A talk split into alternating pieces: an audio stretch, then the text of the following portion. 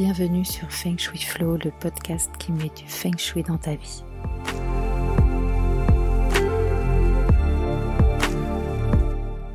Je suis Ocharo. Ma mission est de vous aider à faire de votre habitat un véritable compagnon de vie.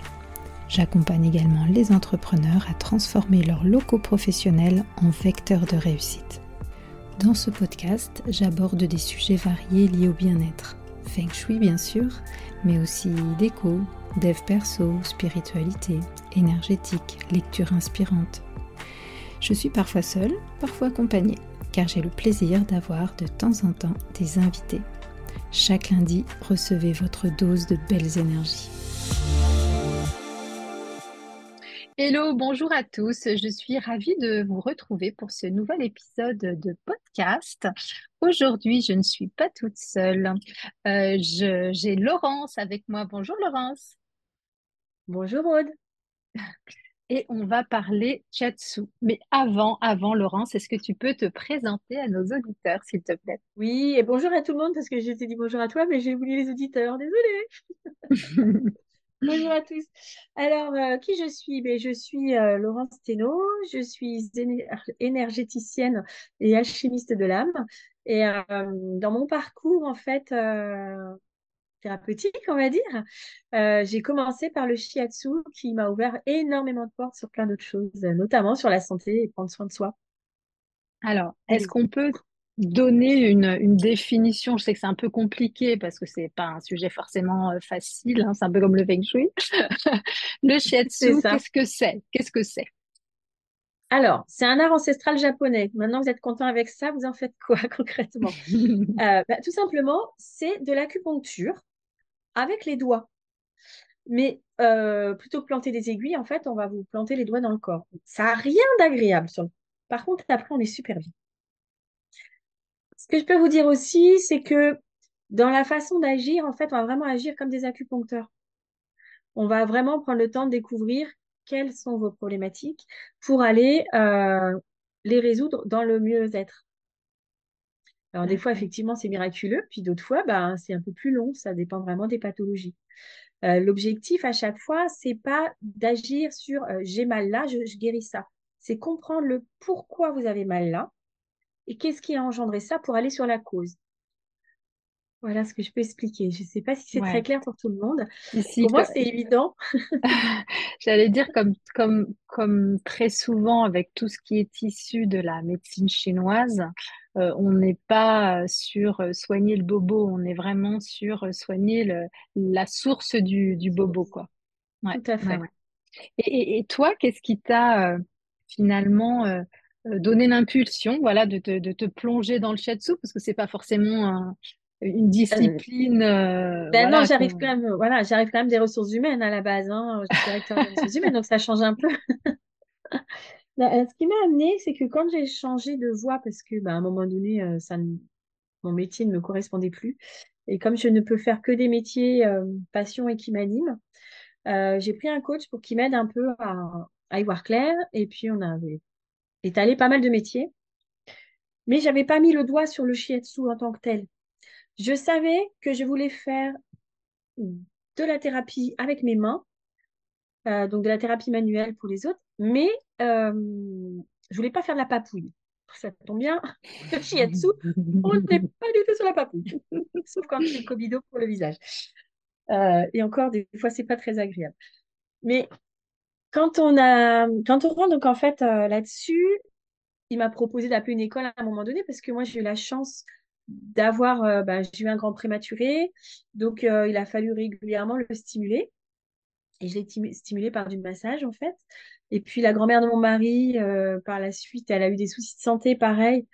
Et elle avait été hospitalisée à 96 ans. Il la voyait finir dans un mouroir, en fait. Hein.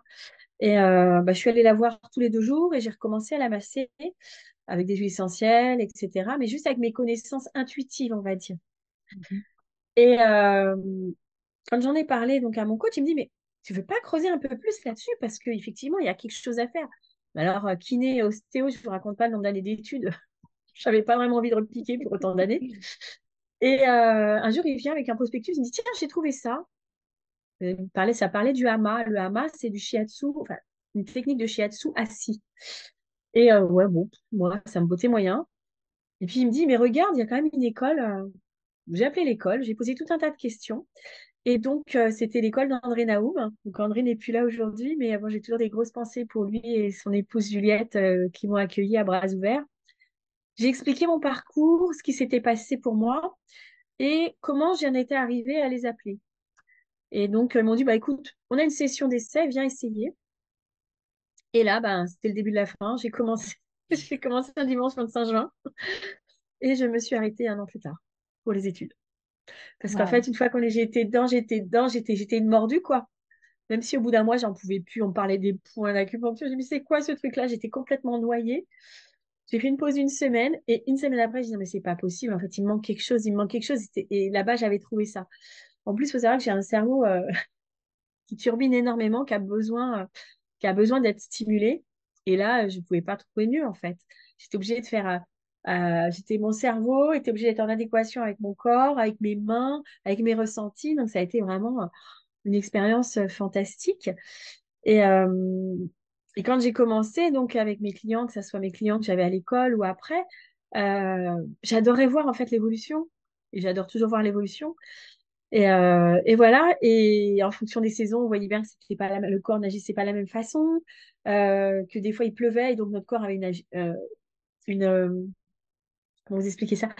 Il se passait des choses. En fait, c'est pas explicable par des mots, c'est des ressentis c'est des ressentis physiques et des ressentis corporels sur les gens, mais c'est juste fantastique en fait. On a une machine de guerre. Il faudrait que les enfants apprennent, il faudrait qu'on apprenne aux tout petits à s'en servir. Et donc nous, adultes, on devrait vraiment savoir quand on fait ça, sur quoi ça agit, comment ça interagit, pour justement bah, prendre en charge notre santé physique en fait, et mentale, puisque effectivement, le shiatsu agit sur les deux. Bon, en tout cas, ça donne envie hein, quand tu le racontes comme ça. Ah c'est passionnant en fait. C'est passionnant. Tu, as prononcé euh, le mot acupuncture et, et, justement, ça fait terriblement le lien euh, pourquoi tu es invité sur mon podcast Feng Shui Flow aujourd'hui? C'est vrai que j'utilise le mot acupuncture moi aussi pour décrire un petit peu ce qu'est le Feng Shui parce que c'est la façon la plus simple euh, d'expliquer. On, parle d'acupuncture de, de l'habitat. C'est-à-dire qu'au lieu de, d'influer, nous, sur des méridiens qui traversent le corps, on influe quelque part sur des flux d'énergie qui traversent notre environnement.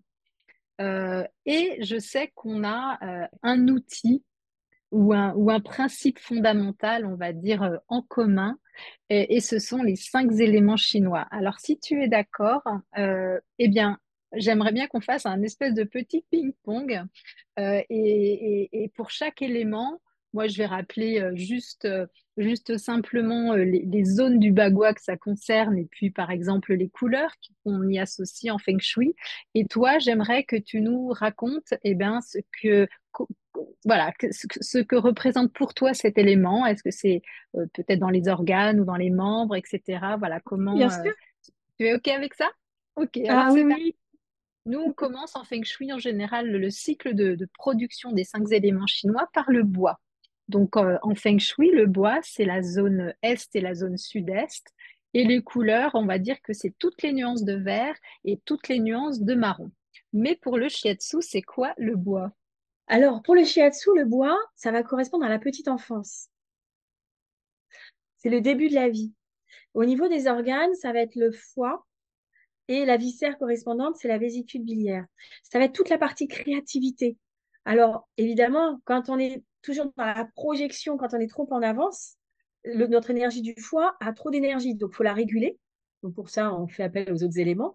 Et on va aussi réguler un peu euh, l'énergie de la vésicule biliaire, parce que ça veut dire qu'elle a un petit manque. Mais à contrario, quand ça devient le bordel total, excusez-moi du mot, mais il n'y a pas de mot, il y a des fois on ne comprend pas, on va dans tous les sens, c'est qu'en fait, l'énergie de notre vésicule biliaire est en surcroît.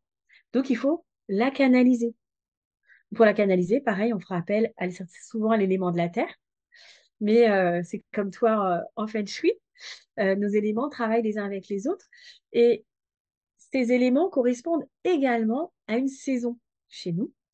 Et ça va correspondre à la saison du printemps. Donc le printemps, euh, c'est pas tout à fait le même qu'en qu'en Occident, on va dire. le printemps, pour, en énergétique chinoise, il commence avec le nouvel an chinois qui est généralement entre début janvier et début février. Tous les ans, c'est en fonction du calcul des lunes. Et cet, euh, cet élément-là, là, on commence le printemps. Et nous, en, en Occident, quand on commence le printemps, le printemps, ça correspond finalement à la moitié de la saison chinoise.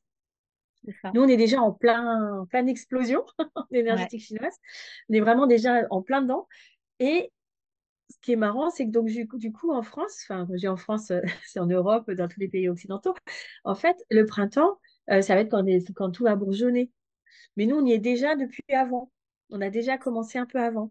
C'est super intéressant que tu soulignes ça parce que je trouve que ça montre justement cette différence de philosophie entre l'Occident euh, et l'Orient parce que en Chine, en fait, on considère que le printemps est déjà là dès lors que la nature, elle se réveille, même si nous, on ne le voit pas encore. Alors qu'en Occident, on attend que, que ça bourgeonne, on attend que les fleurs sortent, on attend que ça se voit avant de dire, ah, ça y est, c'est le printemps.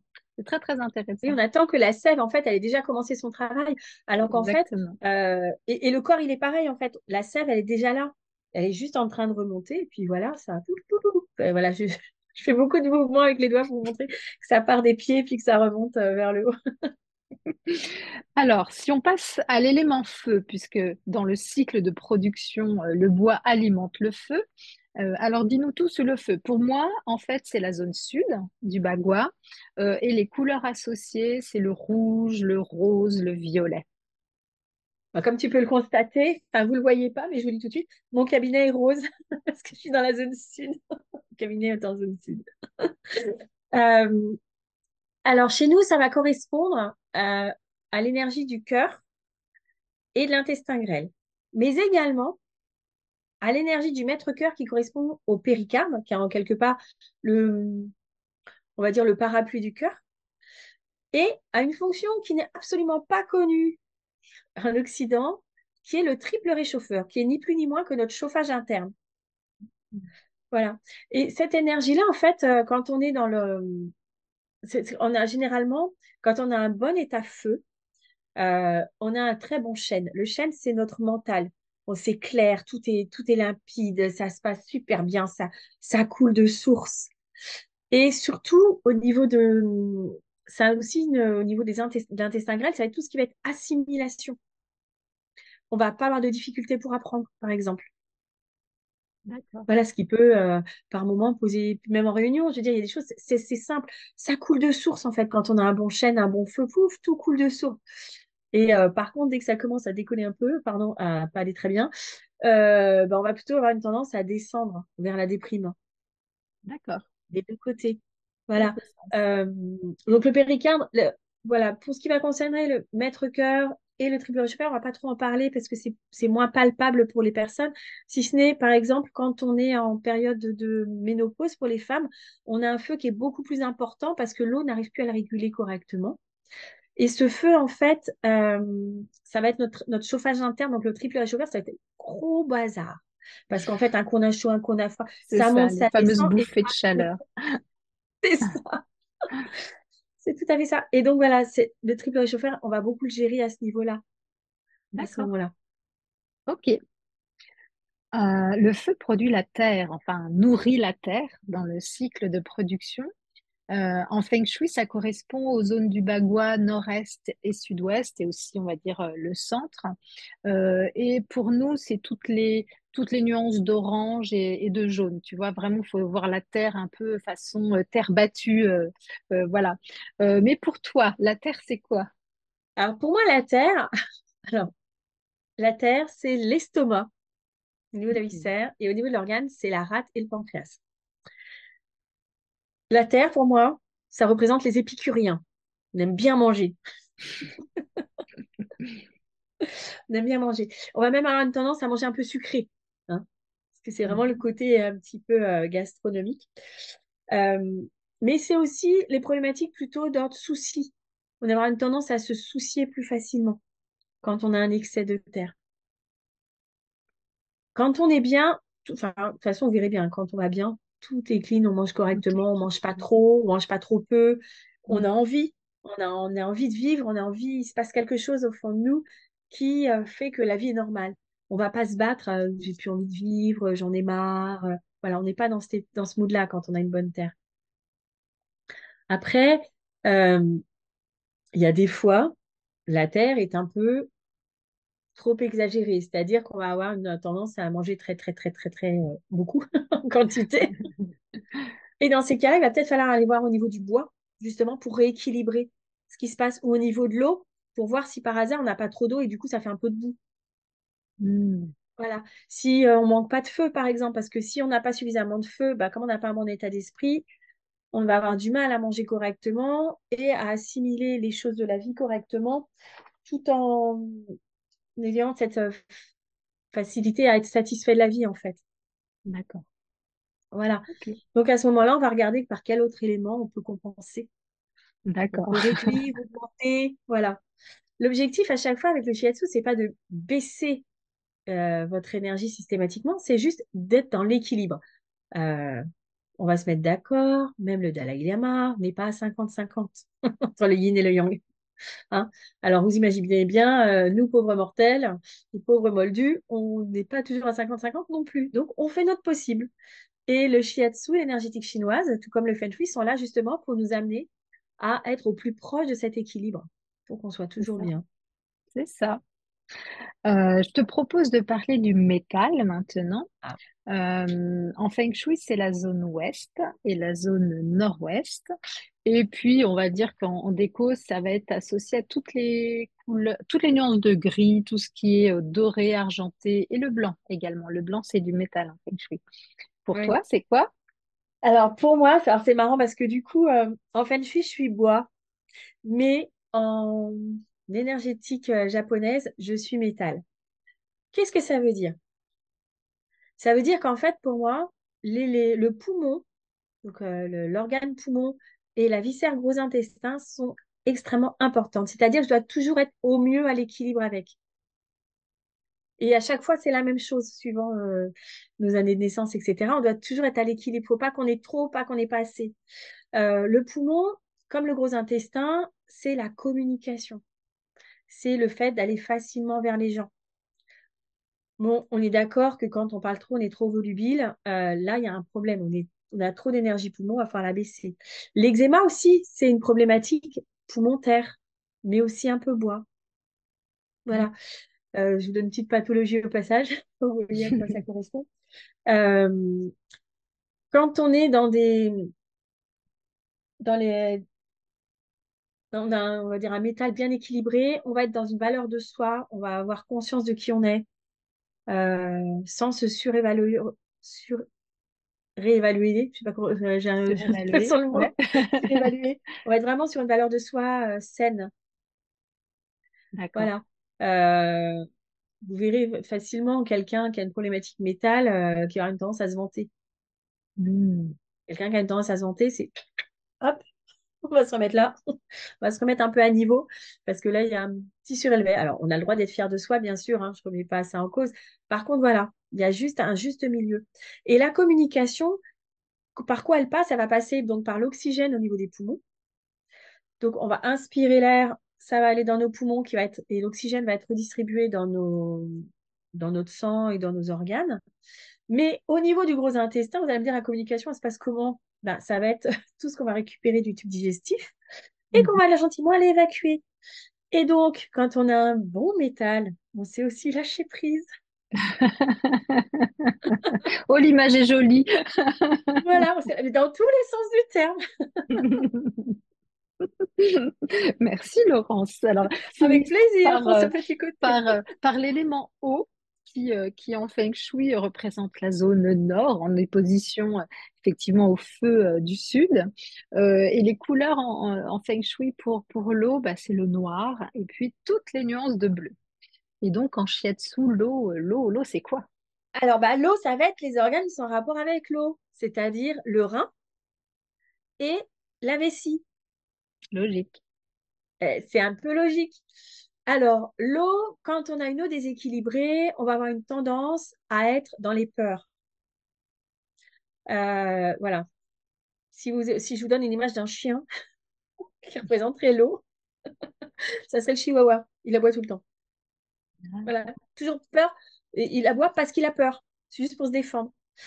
Et quand on a une eau aussi qui peut être très élevée, on peut être ou dans les peurs ou alors complètement dans euh, l'aventurier qui n'a peur de rien. Donc vraiment l'opposé. Et ça, c'est pas bon non plus. Il faut juste être, comme, comme tout, hein, on doit être à l'équilibre pour euh, avoir l'énergie nécessaire qui nous permette d'être debout, effectivement. C'est notre guide interne, le fait d'être vivant également. Et c'est surtout le fait euh, d'avancer. Les reins, si vous, voyez où ils sont situés, ils sont juste au-dessus des hanches.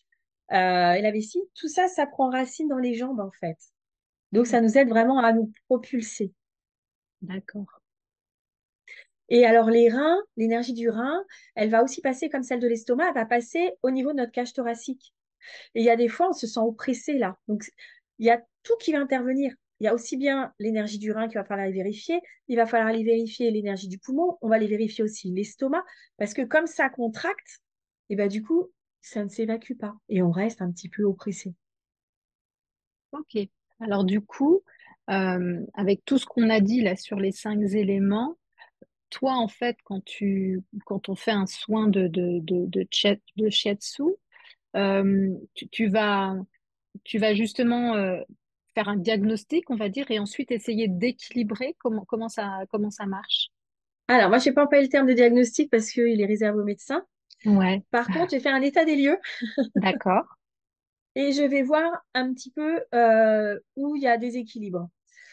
Ensuite, en fonction, je vais. On a plein de possibilités, comme en acupuncture, en fait, il y a plein de possibilités d'agir. Euh, autant qu'il y a de praticiens, autant on agira différemment. Donc, il y a plusieurs solutions. Soit, mettons, vous ayez une problématique, euh, on va dire terre, des difficultés digestives, etc. Il y a la solution de base dans tout shiatsu, c'est je me dis, allez, je vais traiter l'élément d'avant, je vais traiter l'élément d'après. Avant la terre, c'est le feu, après la terre, c'est le métal, et puis je vais traiter le métal. Ok, j'ai cette possibilité-là. Mais il y a aussi une autre possibilité, parce qu'en traitant juste ça, je vais juste traiter le symptôme actuel. Et moi, ça me va ma façon de travailler. Moi, j'aime bien euh, mettre ma petite casquette d'inspecteur et je vais aller chercher le truc.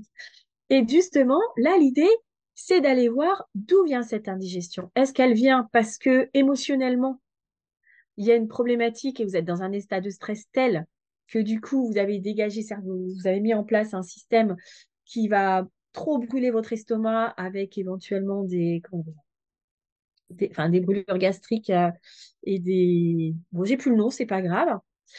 Euh, problématiques d'estomac. Euh, et du coup, l'idée, c'est d'aller voir si ça vient de l'état d'esprit que vous avez eu. Et dans ces cas-là, on va aller voir le voir si ça vient d'une dépression. Parce que des fois, c'est des conséquences de ça qui va avec ça, qui joue comme ça. Des fois, c'est simplement, on peut avoir une problématique de type digestif, mais ça vient parce qu'en fait, on est trop préoccupé. Mais on est trop préoccupé, pourquoi? Parce qu'on a peur ou pas? Mmh, Est-ce qu'on mmh, est trop mmh. préoccupé parce qu'on doit passer un oral? Parce qu'on a. Moi, je vais vous parler de moi de, petites secondes.